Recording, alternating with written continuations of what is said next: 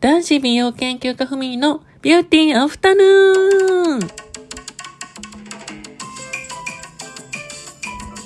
こんにちは。この番組は毎週金曜日お昼12時に私男子美容研究家ふみが日々の出来事やリスナーさんからの質問にゆるーくお答えしていくカフェ感覚で聞いていただけるラジオ番組です。今週もよろしくお願いします。噛んじゃった。もう絶対噛まずに綺麗に言えると思ったのに。悔しい。まあよろしくお願いします。はい。なんか、ラジオトーク楽しく、あのー、毎週、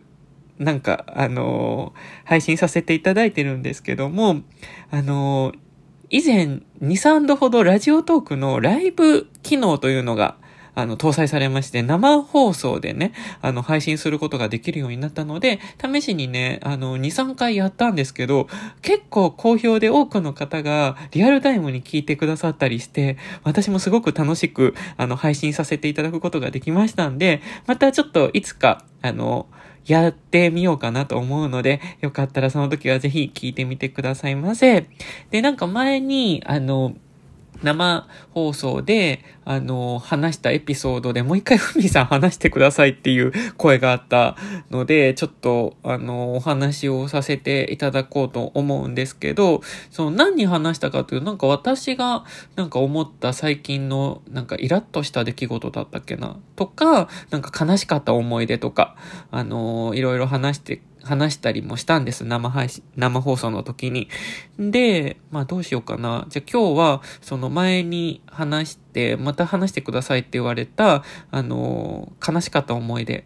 を話させていただきたいと思います。はい。えっ、ー、と、悲しい思い出というか、私が、あの、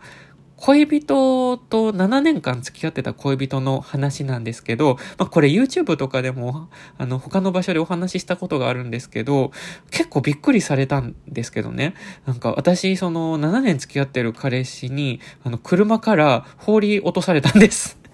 はい。そう。でも私、その初めて付き合った相手だったから、その、なんか、なんだろう。車から落とされるっていうのは、まあ、別れる時っていうのはみんなそんな感じ、まあ、落とされるっていうまではいかなくても、まあ、結構いろんなことが、あの、ある別れ方をしてるんだろうなって思ってたんですけど、その話をみんなにしたら、いや、そんなの異常だよ、みたいな、そう、いう話があって、それなんで、まあ、皆さんね、最初、初めに聞かれた方はびっくりすると思うんですけど、なんでそういうことになっったかというと、私はその時大学の4年だったんですよ。で、全然その時も、あの、仲良く過ごしていたんですけど、ある日彼が急に、あの、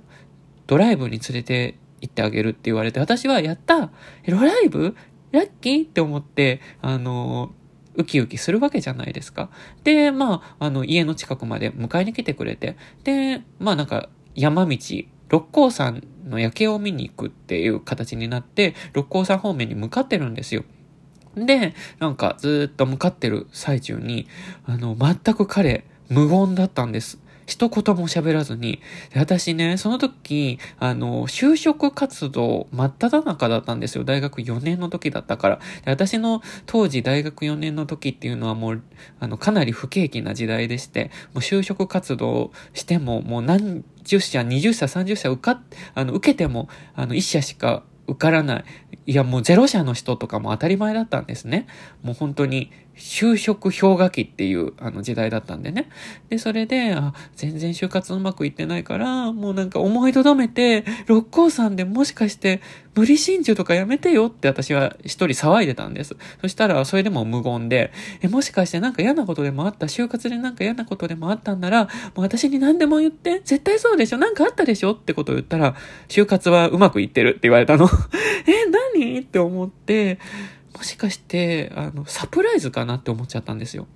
こう、無言で、なんかこう、あの、車でね、運転しながら無言でいて、急に山頂とかにね、あの、着いた途端、サプライズで、なんか、やってくれるのかなと思って、ずっと私は、あの、黙って、あの、サプライズを待ってたんですよ。そしたらどんどんどんどん山道険しくなるわ、ガタガタ道走るわ、なんかガタガタガタガタ言ってるわで、これさ、ちょっとあの演出にしては、あの、ちょっとリアルすぎないと思って、え、もうそろそろ喋ってよ、何かあったの？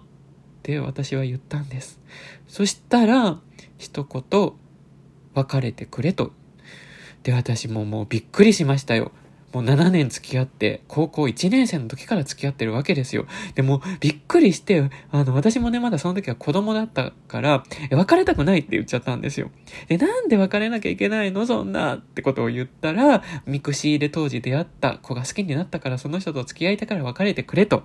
う私は嫌だ嫌だ嫌だ、絶対別れたくない。もう、じゃあその人と別れてくれるんだってだったら、別れてあげるって言っちゃったんですよね。もう今の私じゃ考えれないような、もうね、ことをやっぱり経験が全然その当時は経験してないから子供っぽいことを言っちゃったんですよ。そしたら彼はね、もう本当に別れてくれ。お願いだから別れてくれ。もう嫌なんだみたいなこと言われて私何したのって思いながら、まあでも嫌だ、嫌がられてたんでしょうね。もう7年もいるとね。そしたら、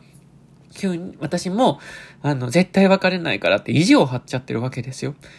で、もう別れて別れたくない、別れて別れたくない、別れて別れたくない、別れて別れたくないの、もう言い合いがもう何、1時間以上続いて車の中で。そしたらもう彼が、ついにはね、あの、シートベルトの、私のシートベルトをカチッと取り出して、え、私、え、もしかして抱きしめてくれるやった分かってくれたんだって思った途端に、シートベルトを取って、で私の扉を、鍵、ロックをカチャッと開けて、で、私の側にある扉をパッと開け出して、ポンって私をね、外に放り出したの。で、私、もう車から放り落とされて、そのまま行っちゃったの。すごくないですか？で、私も大声でカバンって言ったら、カバンもボーンって投げてくれて。ね、投げてくれてじゃおかしいか。でも、私ももう、とっさにびっくりして、綺麗に受け身取ってた。私もう柔道の授業とか嫌いだったけど、こういう時柔道の授業ってすごい役立った。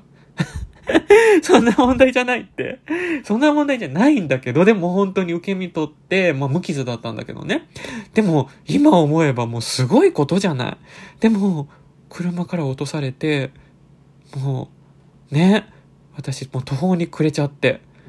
そう。そんな悲しいエピソードが。で、その時にたまたま迎えの方から大学生のね、あの、グループの人が大丈夫ですかって。あの、声かけてくれて。で、実は私、こう、彼氏に落とされて、こうこうこうでって言いながら、まあ、とりあえず話聞くからってことで、車に乗せてもらって、もうね、あの、自宅まで、あの、届けてくれたんですけど、その友達と、その、あの、グループの子とかとはもう未だに仲いい友達になりました。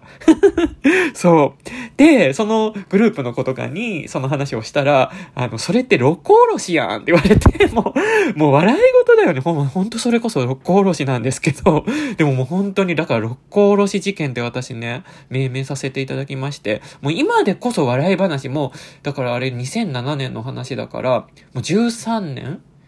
そうだよね。13年も前の話だから、もう笑、笑い話にできるけど、当時もう、私、本当に、7年、8年ぐらいはもう、笑い話にもできず、ずっとね、あの、あの、心に秘めてたんですけど、でももう、なんかね、急にね、ポーンと、その、闇が消えてしまって、心の闇が消えてしまって、もう今あっけらかんで、あの、いろんなところでお話しさせていただいております。も うすごくない？でも、私もでも、ね、そう、だから別れる時に、こう、車から落とされたわけですよ。その7年も付き合って、初恋の相手と初、初めての恋人で、で、初めて別れ、あの、付き合ってた人と、あの、生まれて初めて別れるわけじゃないですか。だから、あの、大体、どう、どういうカップルでも別れ際は、まあ、本当にすごい波乱な感じで別れてしまうものなんだなって、本気で私は、あのー、ここ最近まで思ってました。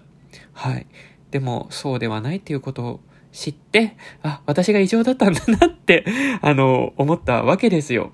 まあそういう悲しいね、あの、思い出があの、ございまして、皆さんはどう思いますでしょうか？その話を聞いてね、ふみさんかわいそうって方は、ネギボタンとか、ハートボタンたくさん押しといてください、この後。ぜひぜひ、押しといてくださいませませ。あ、ちょっと待って。え、なんか、あ、もう9時、9時じゃない、9分55秒だ。皆さん、また次回聞いてください。男子美容研究家ふみでした。YouTube も毎週配信してるので聞いてね。ごきげんよう。